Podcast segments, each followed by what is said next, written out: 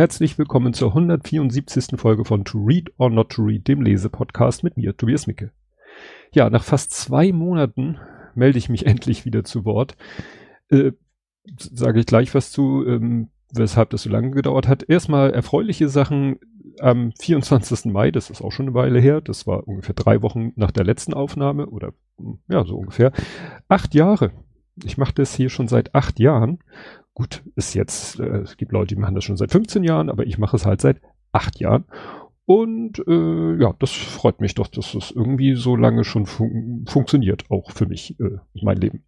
Dann wollte ich darauf hinweisen, dass es das Buch äh, Weltunordnung von Carlo Massala, der ja im Moment immer noch leider in aller Munde ist und in aller Ohren und wegen aus Gründen.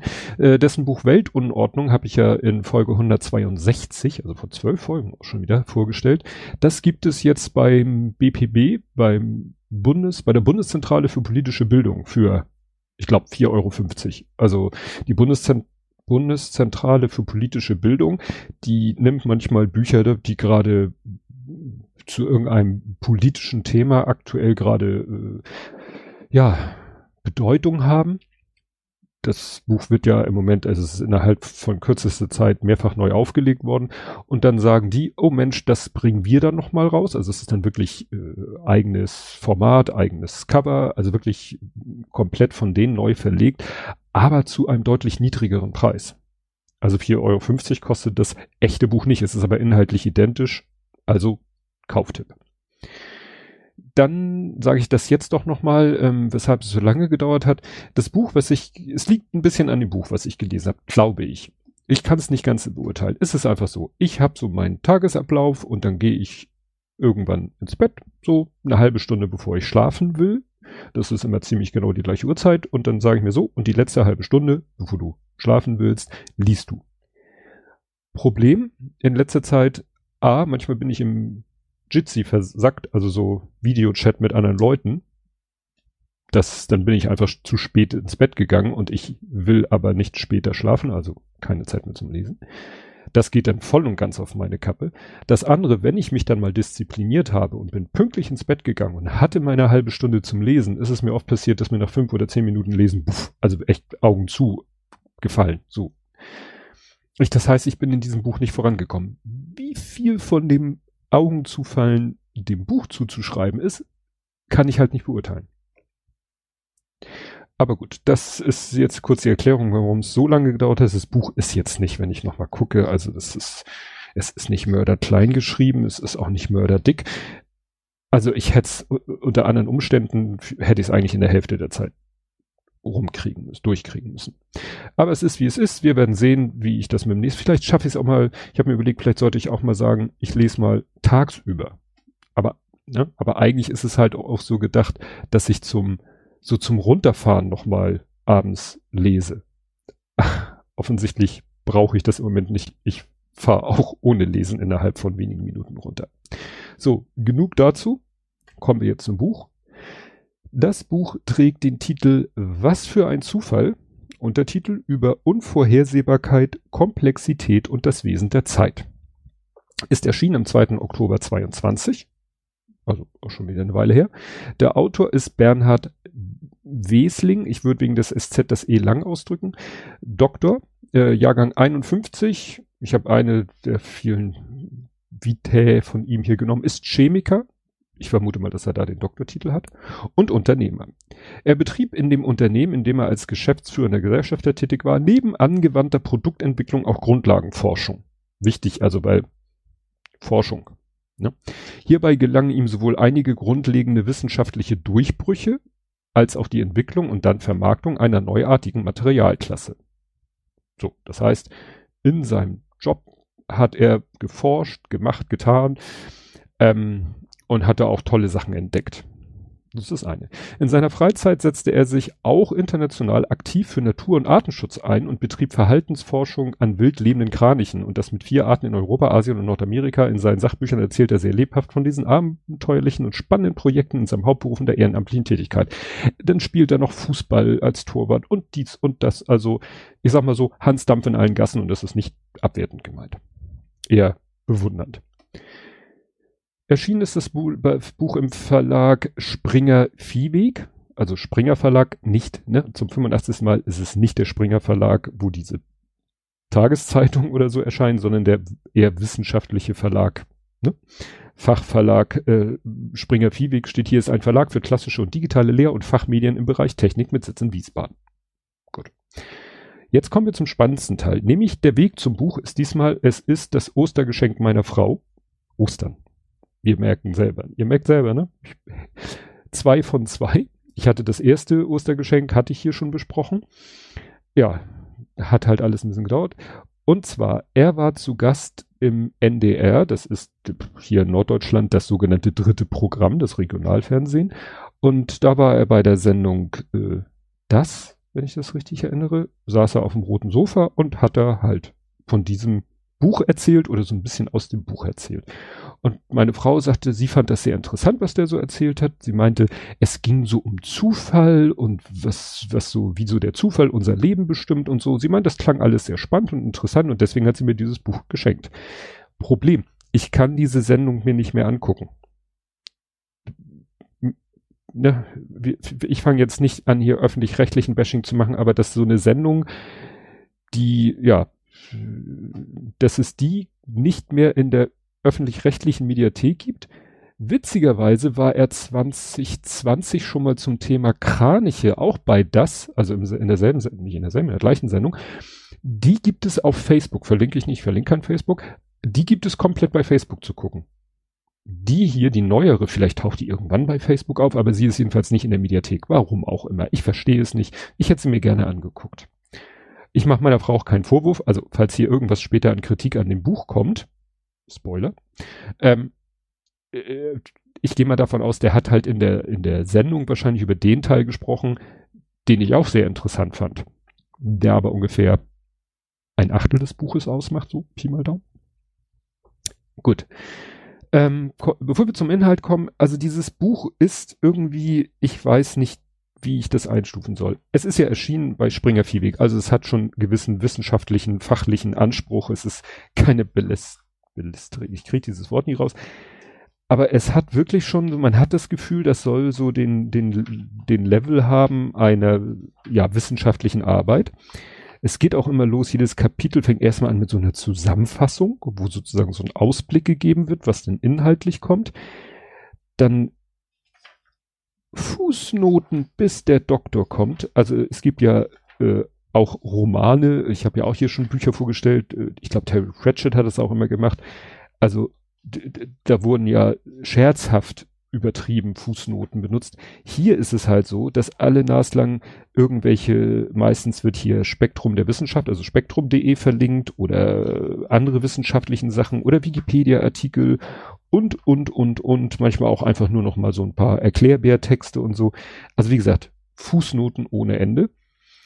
Es wird auch oft auf den Anhang verwiesen. Der Anhang ist ein extra Buch. Das könnt ihr kaufen.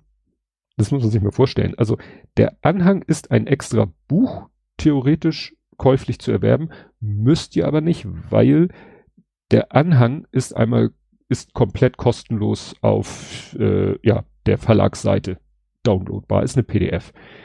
Gut ist, in dieser PDF sind auch nochmal alle Fußnoten drinne. Und zwar, oder nee, auf der Webseite, von, die hier verlinkt ist, sind auch nochmal alle Fußnoten als Links zum Anklicken, weil es, also es sind halt teilweise äh, ziemlich, also was weiß ich, http www.sciencealert.com slash a physicist, physicist has built a machine that can beat the odds at roulette weißt du, so schöne lange sprechende URLs. Und die hat natürlich kein Mensch Bock abzutippen. Auch hier Spektrum und also wie gesagt, ellenlange URLs, die kein Mensch abtippen will.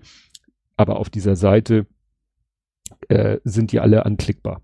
Und wie gesagt, der Anhang, der ganz interessant ist. Den erwähne ich, glaube ich, nachher auch nochmal. Genau, erwähne ich gleich nochmal. Also, es geht los. Das erste, also am Anfang geht es halt, wie der Titel ja schon andeutet, um Zufall. Und er erzählt so ein bisschen aus dem Leben, wie er durch Zufall zum Beispiel an seinen Job gekommen ist. Das hat er bestimmt auch in dieser Sendung erzählt. Kurz, sein späterer Arbeitgeber liest eines Abends, eines Nachts kann man glaube ich sagen, liest entgegen seiner kompletten Gewohnheit wegen Schlaflosigkeit den Wissenschaftsteil einer Zeitung, den er sonst wie gesagt nicht liest und dann bei der Gelegenheit auch die darin enthaltenen Stellengesuche. Also der Autor hat ein Stellengesuch in die Zeitung setzen lassen. Und äh, ja, dann hat halt der äh, sein späterer Arbeitgeber, wie gesagt, wegen Schlaflosigkeit und so weiter und so fort, das gelesen und dachte sich, okay, das klingt, der, das klingt nach einem Menschen, der könnte unserem Unternehmen helfen, dem ging es nämlich, dem Unternehmen ging es gerade schlecht. Und bei der Anekdote musste sicherlich meine Frau auch daran denken, dass es bei mir so ähnlich war. Ähm, und zwar habe ich damals für mein Studium einen Praktikumsplatz gesucht. Und tja, das war, lass mich überlegen, 1994 gesucht, vielleicht schon 1993. Auf jeden Fall habe ich einfach damals in den gelben Seiten, die Älteren werden sich erinnern, das sogenannte Branchenbuch, also mit, wo Adressen und Telefonnummern von Gewerbetreibenden und von Unternehmen und Firmen drin standen, habe ich einfach, da gab es tatsächlich eine Kategorie damals schon EDV-Firmen. Und da habe ich einfach geguckt, waren nicht sehr viele, und habe so ein paar Firmen mir rausgeschrieben, die einfach so, boah, klingt gut. Und da habe ich auch mein eine Firma gefunden, wo ich mich dann wirklich blind auf dem Praktikumsplatz beworben habe. Und wie ich dann später erfahren habe, mein damaligen und jetzigen Chef, äh, der hat die Anzeige gesehen und dachte, oh ja, das wäre eine gute Möglichkeit. Der wollte ein bisschen in seinem Unternehmen Dinge ändern, umstrukturieren, auch äh, rein technisch, also wollte in den Büroräumen auch Sachen umbauen, machen und tun und dachte sich, alleine wäre das ein bisschen viel Arbeit für ihn und er wollte auch eine Mitarbeiterin ersetzen und brauchte irgendwie eine Überbrückung und so und dachte, das ist es doch, da hole ich mir einen Studenten, äh, also einen Praktikanten, einen Praktikumsstudenten, einen Werkstudenten oder wie man das nennt. Und so bin ich halt Praktikant bei dieser Firma geworden. Ähm, da arbeite ich heute noch ohne Unterbrechung. Also ich habe da Praktikum gemacht, studentische Hilfskraft, Festanstellung, Geschäftsführer. Bin ich heute noch. So. Das zum Thema Zufall. Und das passt halt, da dachte ich echt so, oh ja, das ist ja spannend. So erzählte halt vom Thema Zufall und äh, hat dann auch noch ein paar weitere spannende Anekdoten in diesem Anhang, von dem ich ja eben schon erzählt habe. Also soweit so gut. Und dann fängt er an, das Thema Zufall so ein bisschen wissenschaftlich anzugehen. Und dabei guckt er halt, was haben denn schon andere kluge Leute zu dem Thema ähm, gesagt, also zu dem Thema Zufall. Wie haben die den wissenschaftlich erklärt und auseinandergenommen und so weiter und so fort. Also ich habe mir hin, es folgen auch zum Teil, finde ich, philosophische Gedanken zum Thema Zufall. Weil außer jetzt, finde ich, mathematisch kann man das Thema Zufall, finde ich, eigentlich nur eher philosophisch betrachten. Meine Meinung. Und dann ist mir das, bin ich das erste Mal so ein bisschen in Stocken geraten beim Lesen, weil dann äh, kommt, wird hier Florian Eigner erwähnt. Florian Eigner, ich kenne ihn nicht persönlich, aber Florian Eigner kenne ich jetzt so über, über das Internet, über äh, White Mikes, Ferngespräche, da ist er ja oft zu, zuerst, also Florian war, der hat auch schon zig Bücher geschrieben, also ist für mich wirklich ein ganz kluger, heller Kopf, soweit ich das beurteilen kann. Und der wird von ihm erstmal gedisst. Ich lese vor. Florian Eigner begeht, wie viele Physiker auch, in seinem Buch Der Zufall, das Universum und du, die Wissenschaft vom Glück, den bereits geschilderten sehr grundsätzlichen Fehler. Er wirft den Zufall, wie wir ihn aus unserer makroskopischen Welt kennen, mit der Unbestimmbarkeit der Elementarteilchen in einen Topf. Hier handelt es sich aber um zwei vollständig verschiedene voneinander getrennte Phänomene. Die Unbestimmbarkeit auf der von uns nicht direkt wahrnehmbaren Quantenebene ist nicht die Ursache für die Existenz des Zufalls in der von uns wahrnehmbaren Welt. Siehe dazu auch Kapitel 6. Im weiteren Verlauf seines Buches wird schließlich die Wissenschaft vom Glück, so der Untertitel behandelt, dies überwiegend aus der Sicht der Wahrscheinlichkeitstheorie. Wir sollten uns aber auch mit einem recht idealistischen Standpunkt, den der Autor in seinem Buch annimmt, einnimmt, auseinandersetzen. Er schreibt, ohne Zufall gäbe es uns nicht und ohne uns gäbe es kein Zufall. Der Autor meint damit, wie er etwas später beschreibt, dass es den Zufall nur gäbe, weil wir ihn beobachten und so bezeichnen können. Während ich dem ersten Halbsatz zustimme, entdecke ich im zweiten zunächst einmal einen Mangel an Logik. Denn bevor es uns gab, gab es wohl also mindestens einen Zufall, eher mehrere, aus denen wir Menschen hervorgegangen sind. Diese Zufälle konnten Menschen also zuvor nicht beobachten. Wie kann es dann den Zufall nur geben, weil es Menschen gibt, die ihn beobachten? Zudem halte ich seine weitere, nach eigenem Bekunden auf dem anthropischen Prinzip basierende Aussage für reichlich weit hergeholt. Die Welt ist so gebaut, dass sie uns hervorbringen kann und das ist kein Zufall. Fünf Seiten zuvor lasen wir in seinem Buch noch, ohne Zufall gäbe es uns nicht. Das passt vorne und hinten nicht. Es folgen Spekulationen über Universen, die uns, die ganz anders beschaffen sein und quasi deshalb keine Menschen hervorgebracht haben. Ich halte solche Darlegungen bestenfalls für nicht hilfreich, für nicht erkenntnisfördernd, weil sie weder beweisbar noch widerlegbar sind, also nach unserem Verständnis von Wissenschaft unwissenschaftlich. Hui, da dachte ich so, das ist ja schon mal harter Tobak, würde ich mal so sagen. Also wie gesagt, ich bin der Meinung, dass man außer jetzt, wenn man in der Mathematik sich bewegt, über das Thema Zufall eher, eh nur eher philosophisch sich Gedanken machen kann. Er meint, man könnte das hochwissenschaftlich nur angehen und wirft eben Florian Eigner große Unwissenschaftlichkeit vor. Okay, da muss Respekt. Egal. Also ich habe es auch alles jetzt so lang vorgelesen, weil der Ton. Also ich habe jetzt nicht versucht, es ist mir vielleicht schwer gefallen, nicht zu viel mit Betonung zu machen, aber ich finde, man kriegt schon mit, in was für einem Ton dieses Buch geschrieben ist. Gut.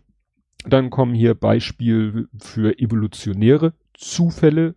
Ein Beispiel das mir witzigerweise in letzter Zeit oft in anderen Podcasts über den Weg gelaufen ist, weil das in irgendwelchen Kontexten immer passt. Dieser Pilz, der Ameisen befällt und dann irgendwie sie fernsteuert, weil irgendwie der sich ins Gehirn reinfrisst und dann die Ameise dazu zwingt, Dinge zu tun, die sie aus freien Stücken nicht tun würde.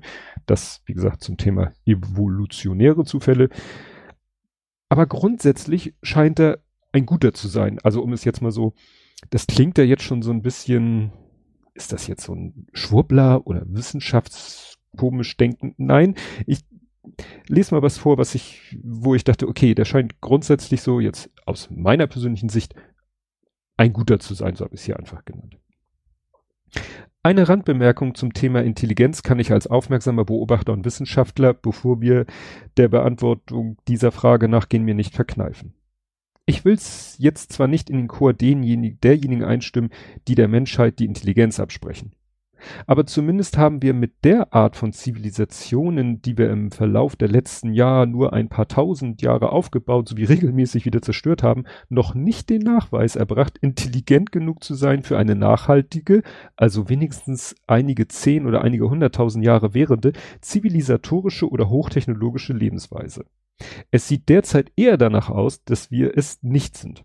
Besonders wenn man sich unsere wirklich sehr effiziente Art und Weise anschaut, wie wir die Artenvielfalt drastisch reduzieren, ein Ökosystem nach dem anderen und damit unsere Leben Lebensbasis zerstören. Und wenn wir uns anschauen, wie wenig Menschenleben und kulturelle Vielfalt in kriegerischen Auseinandersetzungen gelten, das sehen wir derzeit besonders in besonders krassen Ausmaß beim Überfall Russlands auf die Ukraine. Dazu später mehr. Ähm, ja, also das ist, das ist kein, er ist kein Klimawandelleugner, er ist kein Corona-Leugner, er ist äh, kein Schwurbler, kein Esoteriker oder sonst irgendwas. Also er ist schon sehr wissenschaftlich unterwegs, aber halt, hm, wie soll ich sagen, vielleicht ein kleines bisschen von sich selbst zu sehr überzeugt. Ich lese noch mal was vor.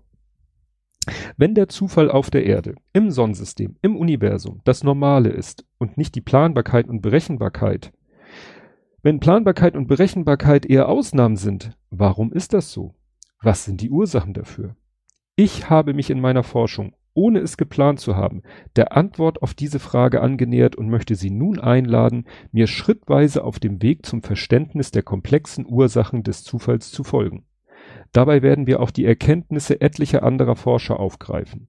Es sind diese Erkenntnisse, die sich mir innerhalb von 40 Jahren Schritt für Schritt, aber auf sehr verworrenen, alles andere als schnurgeraden Wegen erschlossen haben. Mit meinem Buch versuche ich den Weg für meine Leserinnen und Leser beträchtlich abzukürzen. Das klingt so ein bisschen wie, ich hab's geblickt und mit meiner Hilfe werdet ihr es auch blicken.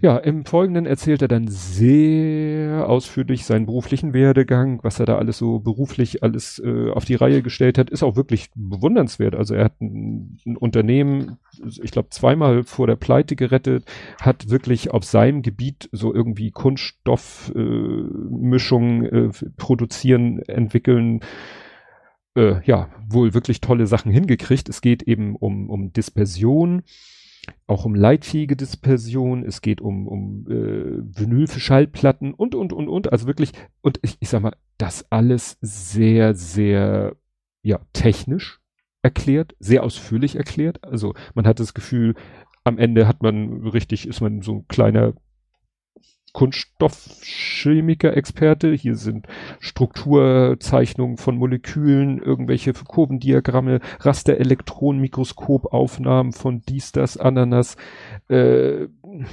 wie Mayonnaise als Beispiel für eine Dispersion, wie sich da irgendwelche Sachen anordnen. Es geht um die DNA-Doppelhelix, wo ich denke so, wollten wir nicht über den Zufall reden? Also wir sind da schon meilenweit vom Thema Zufall entfernt, meiner Meinung nach. Ähm, es kommen dann auch so Sachen wie Nicht-Gleichgewichtssysteme und Entropie. Das sind, habe ich so das Gefühl, so seine Lieblingsbegriffe. Damit erklärt er so ungefähr alles. Also sozusagen den Zufall, später auch die Zeit, dazu später mehr, erklärt er alles mit Nicht-Gleichgewichtssystem und Entropie. Und offensichtlich sind die Erkenntnisse, jedenfalls die Erkenntnisse, die er so im Bereich der, der Kunststoffgeschichten gemacht hat, sind wohl zu Recht oder Unrecht kann ich nicht beurteilen, so in, in der übrigen Welt nicht so auf große Begeisterung im Sinne von, oh Mensch, da hast du was Tolles entdeckt, sondern eher so, pff, oder ja, red du Mann. Deswegen driftet er dann so ein kleines bisschen ab, habe ich das Gefühl, so in Wissenschaftskritik. Ich habe das Gefühl, er ist so ein bisschen, also er, er hielt seine Entdeckung im Bereich der Dispersion und so weiter für, für sehr bahnbrechend. Das kann ich nicht beurteilen. Und außer ihm fand das wohl keiner so besonders toll, was er da entdeckt hat. Und das wiederum fand er nun wiederum scheiße. Was ich verstehen kann, wenn ich wüsste, dass das wirklich was Tolles ist, was er da entwickelt hat. Egal, ich lese mal was vor. Das ist jetzt wieder von so einem Kapitel. Das heißt schon, fast an der Wissenschaft verzweifelt. Und das ist jetzt mal diese, was ich erwähnt habe, Zusammenfassung.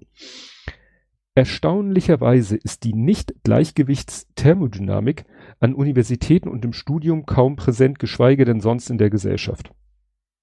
Unsere Gesellschaft hat schon Probleme, sowas wie Impfung und, und Paradox hier, Prä, äh, Präventionsparadox zu verstehen. Wie willst du den mit Nicht-Gleichgewichtsthermodynamik kommen? Egal. Ähm, dies, obwohl die Begründung für den Nobelpreis 1977 an Ilya Prigogin klar darlegt, wie wichtig diese Theorie für das grundlegende Verständnis unserer Welt ist. Den meisten revolutionären neuen Erkenntnissen der Wissenschaft ging es ähnlich. Ganz anders war die viel kompliziertere Revali Relativitätstheorie schnell anerkannt und steht seither auf vielfältige Weise oft im Zentrum auch populärwissenschaftlicher Artikel und Bücher. Für die unterschiedliche Akzeptanz neuartiger Ideen hat Thomas Kuhn eine Erklärung in seinem Buch Die Struktur wissenschaftlicher Revolution vorgelegt, das Paradigma, auf dessen Basis die Wissenschaftler arbeiten. Also er wirft sozusagen der Wissenschaft vor, der Wissenschaft, was auch immer das ist, TM, äh, so, sie hat so ein Paradigma und deswegen haben manchmal, und er liefert später auch Beispiele für beides, also für neue Gedankenmodelle oder neue Ent ja, Entdeckungen, die, die relativ schnell akzeptiert werden, aber auch andere, die sich lange, lange gegen Widerstände brauchten, bis sie sich gegen diese Widerstände durchgesetzt haben und dann irgendwann so als allgemeingültig anerkannt zu werden. Genau, habe ich hier auch. Ähm, er was habe ich, dann stellt er seine Erkenntnisse, ja genau, und dann stellt er nämlich seine Erkenntnisse als einen weiteren Fall dar. Da muss ich auch wieder leider ein bisschen mehr vorlesen. Äh, er erwähnt hier irgendwas von China. Also er hat, wenn ich das richtig eine 13 Jahre in China verbracht, hat wohl auch viel also aus der chinesischen Philosophie oder Gedankenwelt oder, oder irgendwelchen, ähm, na, wie soll man sagen, auch irgendwelche sagen ist, glaube ich, das falsche Wort jetzt, ne, also so Geschichten aus dem, die man sich im alten, aus, die noch so aus alten Zeiten übertragen sind, auf die man, die man so aufs heutige Leben übertragen kann. Ähm, Genau, deswegen wird hier gleich China erwähnt. Ja, ich lese einfach mal vor. Während wir also immer bessere Forschungsergebnisse erzielten, also wir, er, seine Leute in seinem Chemieunternehmen da, wurde ich von der großen wissenschaftlichen Gemeinde, die weltweit an leitfähigen Polymeren forschte, immer argwöhnischer belauert. Man hatte kein Vertrauen in unsere Ergebnisse und versuchte mich auszubremsen. Wie konnte eine so kleine Firma mit so wenig Leuten und so wenig Geld angeblich so gute Ergebnisse erzielen? Das konnte nicht stimmen. Unglaube einerseits und Neid andererseits dominierten. Ich wusste damals noch nicht, dass Neid die höchste Form von Anerkennung ist. Der, Chinesisch, der Chinese sagt, es folgen chinesische Schriftzeichen, die dann transkribiert werden in Ning Bai Ren Du Bu Shu Ren Lian. Doppelpunkt, also das ist wohl die Übersetzung. Besser die Leute beneiden als bemitleiden. Besser die Leute beneiden als bemitleiden einen. Oh, das ist ein schöner Satz auch im Deutschen. Ich war in diesen Jahren nicht in der Lage, die Situation um mich herum so zu beurteilen. Ich gebe unumwunden zu.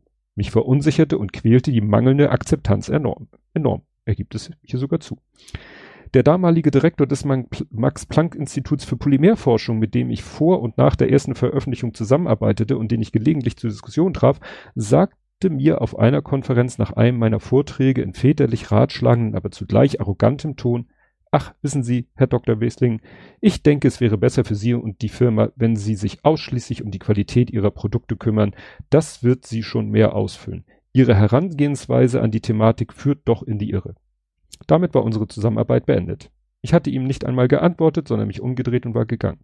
Ein paar Jahre später, als ich bereits einen kommerziellen Durchbruch basierend auf meiner Forschung vorzuweisen hatte, sagte er zu einigen seiner Mitarbeiter, von denen ich es erfuhr, ach was, der Westling, Wesling wollte ich sagen, will seine Erfolge nur herbeireden, da ist nichts dahinter.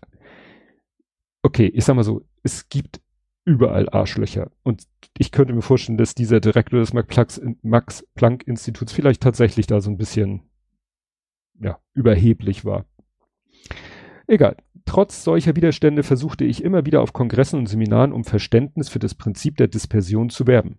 Ich wies immer mit immer neuen Daten und Fakten nach, dass leitfähige Polymere nicht löslich seien, aber dispergiert werden könnten und dass man mit dem Auge mit dem Auge eine Lösung nicht von einer kolloidalen Dispersion unterscheiden könne. Das ist, was ich meine mit, es wird technisch und so weiter und so fort. Mhm, ja, gut, das, da können wir auch aufhören. Also wie gesagt, er war offensichtlich wirklich, und ich sage auch nicht zu Unrecht, äh, bisschen pisst, dass ihm so die Wissenschaft TM nicht, ja, seine Erkenntnisse da nicht zu würdigen hat. Ist ja alles auch gut und schön, aber was erzählte mir das? Ich dachte, wir reden vom Zufall. Okay. Ähm, äh, genau, ich hatte dann auch noch mir solche Absätze lassen mich verwirrt zurück. Also wie gesagt, manche Absätze, also der, er, er, er steigert sich manchmal so in, in, in, in, in ja, Gedankenkonstrukte, wo ich ehrlich sagen muss, da bin ich offensichtlich zu blöd für. Beispiel folgt. Die Entropieabnahme in den verschiedenen Nicht-Gleichgewichtssystemen auf der Erde und überall im Universum ist gleichbedeutend mit dem dortigen Aufbau von Strukturen. In Prigonins Worten sind es dissipative Strukturen, die in all solchen offenen Systemen entstehen, durch die eine überkritische Menge an Energie gepumpt wird, wie die Nicht-Gleichgewichtsthermodynamiker sagen. Das führt zum Export von Entropie letztendlich in schwarze Löcher und somit zu Selbstorganisation im jeweiligen Nicht-Gleichgewichtssystem. In Hakens, also ist Mensch, Synergetikworten sind es die Wechselwirkung Wirkung der Systembestandteile, die Selbstorganisation bewirken. Beides trifft zu. Ordnung entsteht so spontan aus Chaos. Dies ist die Erklärung, die dem Schriftsteller Henry Miller fehlte, als er in seinem Roman Wendekreis des Krebses beklagte, Chaos ist das Wort, das wir für eine Ordnung erfunden haben, die wir nicht verstehen. Die Nicht-Gleichgewichtsthermodynamik führt zu diesem Verständnis, das Miller noch nicht hatte. Aber es ist für einen Nicht-Naturwissenschaftler eine bemerkenswerte Erkenntnis zu sehen, dass im Chaos durchaus eine Art Ordnung herrscht, respektive aus diesem hervorgehen kann. Ja. Da frage ich mich, was ist die Zielgruppe von diesem Buch? Der Mensch war zu Gast bei Das im N3. Das gucken wirklich Otto Normalbürger. Und dieses Buch richtet sich offensichtlich an Leute, die auf einem hohen wissenschaftlichen Level sich denktechnisch bewegen. Ich muss sagen, da bin ich raus. Alleine dies führt zum Export von Entropie letztendlich in schwarze Löcher. Wie gesagt, vorher hat er das auch erklärt, also er, das ist sozusagen mehr eine Zusammenfassung von dem, was er vorher schon gesagt hat. Also wir sind mittlerweile bei schwarzen Löchern, Entropie, lokal, global, universal äh, und so weiter und so fort. Er eskaliert dann auch immer weiter, nämlich es kommt dann irgendwann so ein, so ein Abschnitt unter Kapitel, kann die Urknallhypothese die Strukturen im Universum erklären. Also wir sind irgendwann in der 85. Etage des Gedankengebäudes. Und da lese ich auch noch mal was vor. Was habe ich mir dabei gedacht, dieses Buch vorzustellen? Egal, wir ziehen das jetzt durch. Ähm, genau. Die Geburt des Zufalls. Lassen Sie uns nun ich muss aufpassen, das auch nicht zu voreingenommen zu betonen. Lassen Sie uns nun endlich innehalten in unserer turbulenten Expedition in einer Vielzahl von mehr oder weniger unerforschten Landschaften des Wissens. Wir haben Mayonnaise und andere Dispersionen betrachtet, Fußballspiele, die Evolution, Pilznetzwerke, Flussläufe und andere Mündungs- und ihre Mündungsdeltas, das Wetter, das Klima, nun auch die Sonne und die Galaxien sowie Galaxienhaufen und unvorstellbar große Strukturen im Weltall. Wir konnten sehen, dass praktisch alles in unserem Leben, in unserer Umgebung und im Universum nicht Gleichgewichtssysteme bzw. Prozesse sind. Wir fassen deshalb jetzt ihre wichtigsten Eigenschaften zusammen. Wir sprechen über offene Systeme als solche, die mit der Umgebung Energie und Stoffe austauschen können. Es findet ein überkritischer Energieeintrag in diese Systeme statt, der sie weit vom Gleichgewichtszustand wegtreibt. Dies verursacht einen massiven Export von Entropie. Sie sinkt in den Systemen. Verminderung von Entropie ist gleichbedeutend mit plötzlicher und spontaner Selbstorganisation zu dynamischen Strukturen, die stetiger Veränderung unterliegen. Ausrufezeichen. Parallel dazu steigt die Entropie irgendwo im Universum an, vermutlich in den schwarzen Löchern. Alle Vorgänge sind irreversibel. Was einmal geschah, ist geschehen und kann nicht ungeschehen gemacht werden. Es herrschen nicht lineare Gesetzmäßigkeiten, so dass Sprünge im Verhalten oder in den Eigenschaften vorkommen, wenn wir, nee, ich höre jetzt auf zu lesen. Also ihr merkt, das ist irgendwie whatever. Das Buch muss man selber gelesen haben, um, um irgendwie sich selber ein Bild davon zu machen. Das muss, glaube ich, jeder für sich selber beurteilen, überhaupt erstmal beurteilen können, ob man es beurteilen kann. Ich maße mir nicht mal an, das zu beurteilen können, beurteilen zu können. Das ist mir einfach zu hoch. Das könnte wissenschaftlich komplett genial und, und boah, sonst was sein. Das kann aber auch der letzte Blödsinn sein. Ich kann es nicht beurteilen. Ich sage nur noch mal, für wen soll dieses Buch sein? Also wie gesagt, egal, ich wiederhole mich jetzt nicht. Gut, wo war ich denn jetzt stehen geblieben? Das habe ich das. Es wäre es nicht genug. Äh, ja, genau. Jetzt kommen wir nämlich zu dem, das was ja auch schon es ist ja sozusagen auf dem Titel, was für ein Zufall. Ich sag nochmal, ungefähr das erste Achtel oder von mir ist das erste Siebtel, Sechstel, whatever, ist Zufall. Dann geht's über Unvor das, der Untertitel ist ja über Unvorhersehbarkeit, okay. Komplexität, bin ich dabei, wir sind volles Rohr bei Komplexität. Und jetzt kommt nämlich hier der letzte Satz im Untertitel und das Wesen der Zeit. Als wäre das alles nicht schon genug gewesen, philosophieren wir jetzt über die Zeit. Ich sage jetzt auch wieder philosophieren, weil ich sage, über die Zeit ist so wie ähnlich wie beim Zufall, über den man nur meiner Meinung nach mathematisch und sonst nur philosophisch sich Gedanken machen kann. Nennt mich dämlich. Kommt jetzt das Thema Zeit. Was ist Zeit? Wie ist sie definiert? Wieder das Thema, wie beim Zufall, wie definieren es andere Leute? Und natürlich definieren sie es falsch aus seiner Sicht. Ja, wir sind wieder bei der Zusammenfassung, weil es geht mir einfach auch darum, in was für, ich reg mich nicht auf, in was für einem Ton. Es geht jetzt um das Kapitel 7. Was fließt da, wenn die Zeit fließt und wohin fließt sie? Zuerst wird diskutiert, was verschiedene Physiker über die Zeit denken. Ist sie eine Illusion? Bedeutet die Zeitlosigkeit der Quanten, dass es die Zeit nicht gibt? Kann sich der Zeitpfeil umkehren? Leben wir in einem von vielen Universen? Wir denken dann darüber nach, was die Formulierung die Zeit vergeht bedeuten könnte. Es wird erläutert, dass die Zeit nicht fließen und nicht vergehen kann. Schließlich wird eine neuartige Hypothese vorgestellt, die die Zeit als emergentes Phänomen durch den Fluss der Entropie beschreibt. Entropie beschreibt. Diese neue Hypothese X ist experimentell überprüfbar. Ich Schweige an, voll. Also wie gesagt, wir, jetzt sind wir hier bei der Zeit. Es werden Multiversen auch mal überwähnt, äh, wie eben angedeutet, ja aus Marvel. Quantenmechanik, als wäre es das Alltäglichste auf der Welt, wird hier über Quantenmechanik gesprochen. Ja, es kommt dann noch ein wirklich wieder so ein Absatz, den ich vorlesenswert halt für vorlesenswert halte. So begann Entropieproduktion und das, was wir Zeit nennen, als solche empfinden, spüren und messen können. Zeit vergeht nicht, sie fließt auch nicht. Ich halte es für eine sprachliche Verwirrung.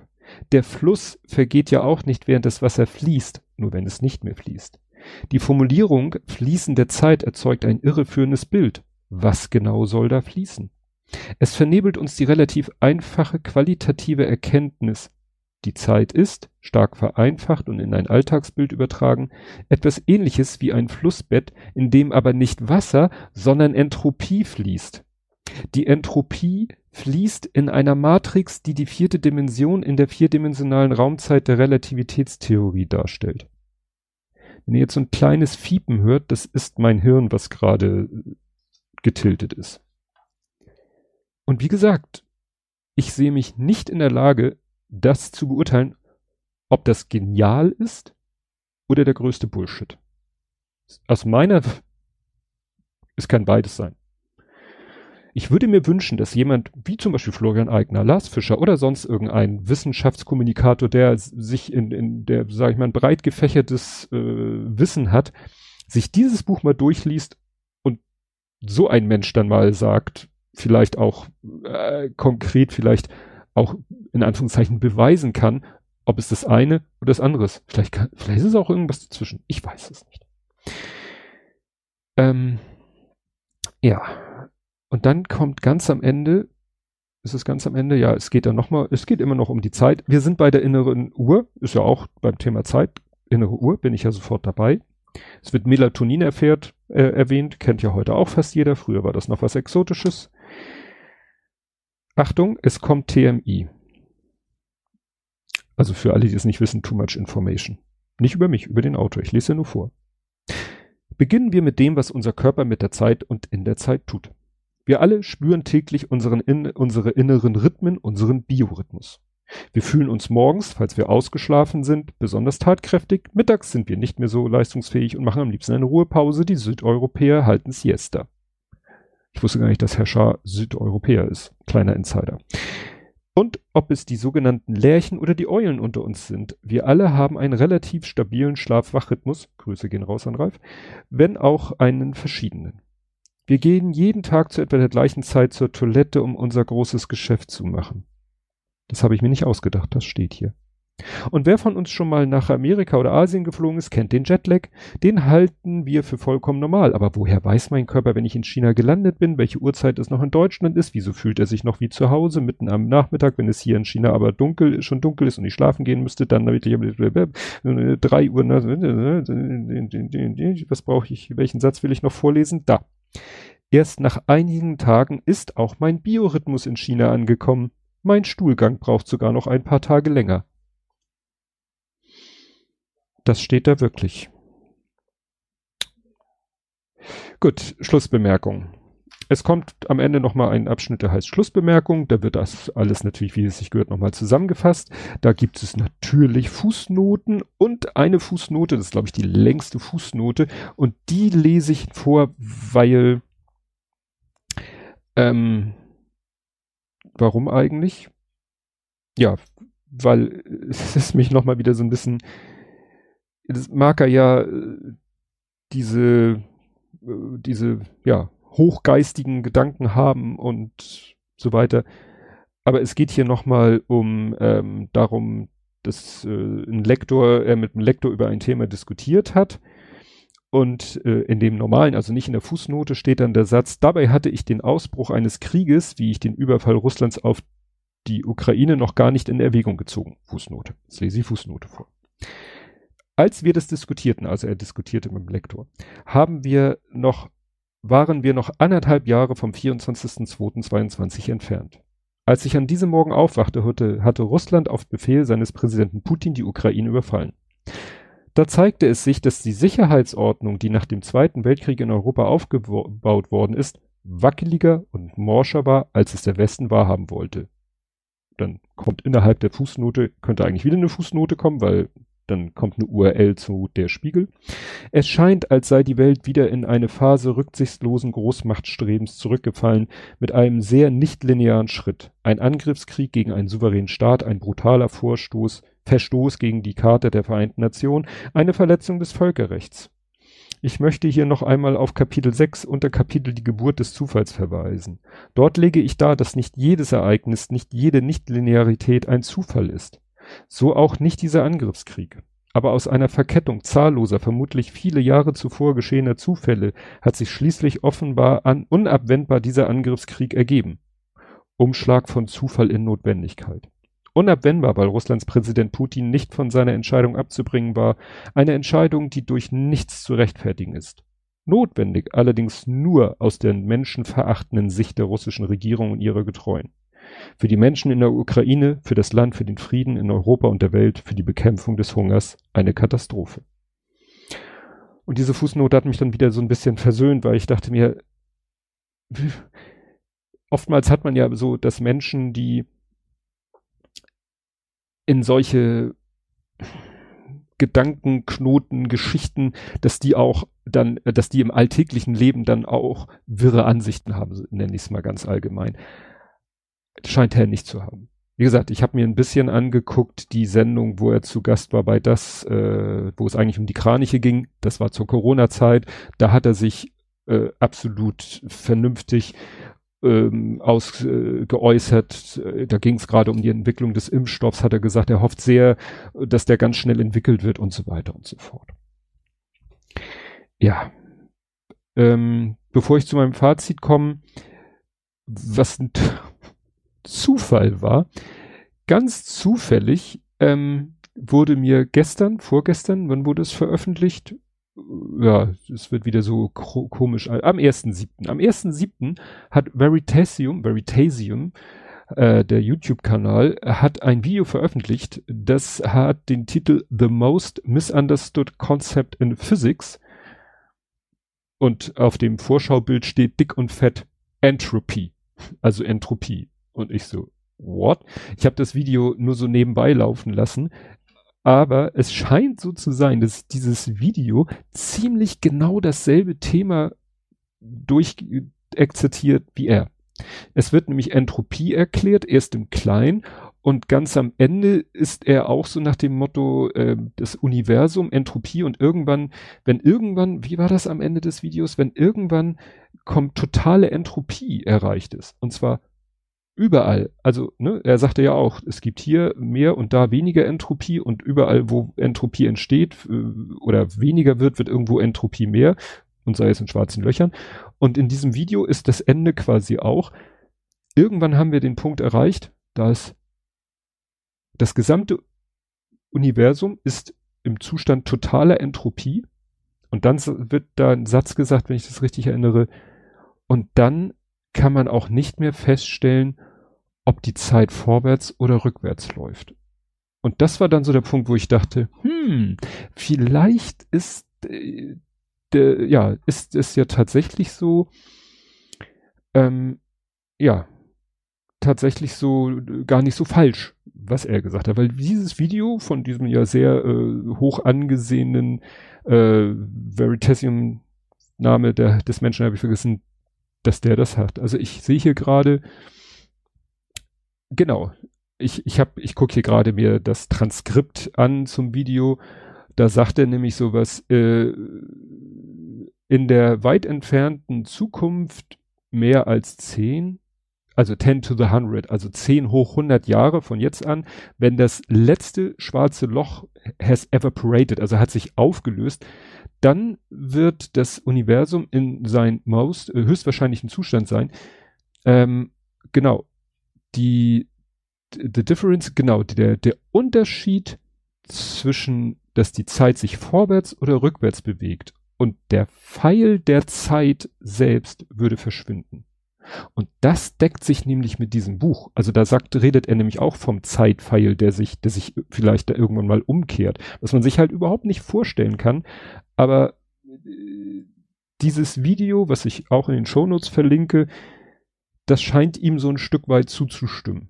Jedenfalls das, was er ganz am Ende des Buches, da an der Punkt, an dem er das äh, am Ende des Buches ist, mit Entropie und Zeit und Universum und so, da ist dieses Video, wenn ich das richtig verstanden habe, weil wie gesagt, ist Englisch, dann kommt dieses Video zum gleichen Schluss wie er. Also deshalb mein Fazit, was ich auch schon angedeutet habe. Blender oder Genie? Ich kann es nicht beurteilen. Ja, also wie gesagt, vielleicht bekommt er in fünf Jahren den Nobelpreis für irgendwas, was er da entwickelt hat, sei es für seine Kunststoffe oder auch für diese Dinge. Dann wäre es aber, glaube ich, nicht, dann hätte, hätte es vielleicht nicht in Form eines Buches veröffentlichen müssen, was so ein bisschen den, den, den, den, den, den Flair einer, das, das Flair einer wissenschaftlichen Arbeit hat, sondern hätte er es vielleicht eher veröffentlichen müssen, ja, als wissenschaftliches Paper, was dann durch ein Peer Review geht. Also eigentlich würde ich mir wünschen, dass dieses Buch durch ein Peer Review geht. Ich bin dazu nicht in der Lage. Ich, ich kann dieses Buch nicht Peer Reviewen. Ich würde mir wünschen, dass Leute mit mehr Ahnung als ich dieses Buch Peer Reviewen, um mir dann zu erzählen, was ich davon halten soll. Auf jeden Fall, was ich sagen kann, ist dieser Titel äh, ja etwas irreführend. Also wer denkt, in diesem Buch geht es um das Thema Zufall, ja, aber nur zu einem sehr kleinen Teil. Und das ist dann auch der Teil, der wirklich auch für jeden Otto Normal, Erna Normal, Frau unterhaltsam und verständlich ist. Der Rest, wie gesagt, vielleicht liegt es auch ein Stück weit an dem Buch, dass ich in letzter Zeit nach fünf bis zehn Minuten lesen, dass mir die Augen zugefallen sind. Ist nur eine These. Aber das soll es zu diesem Buch gewesen sein. Ja, jetzt kommt wieder ein normales Buch, wie ich hoffe. Das hat mir der Große, glaube ich, hat mir das der Große geschenkt? Genau, zum Vatertag. Mein großer Sohn hat mir was zum Vatertag geschenkt. Ist ja auch so eine Sitte, die äh, ich kenne das aus Amerika, also manchmal sehe ich so, dass in irgendwelchen Online-Shops gesagt wird, ja, hier Special Offer for Father's Day, der ist ja dann auch zu einem anderen Datum als in Deutschland, aber dass jemand, dass man Vätern was zum Vatertag schenkt, ist meiner Meinung nach gar nicht so Usus, vielleicht auch eine neue Entwicklung, so wie Halloween und andere Sachen, die so zu uns rüberschwappen, pompöse Abibälle etc. pp. Doch dazu später mehr. Ich habe diesen Spruch geklaut. Ähm, ja, das wird dann das nächste Buch sein, äh, das er mir geschenkt. Ich verrate noch nicht, worum es in dem Buch geht. Das ist, äh, ja, lasst euch überraschen. Ich hoffe ja, ihr müsst nicht wieder so lange warten. Ich hoffe ja, dass es diesmal deutlich, deutlich äh, schneller geht. Vielleicht deshalb, weil ich nicht nach fünf bis zehn Minuten einschlafe beim Lesen. Das werden wir dann sehen. Und ja, dann sage ich nur noch eins. Tschüss.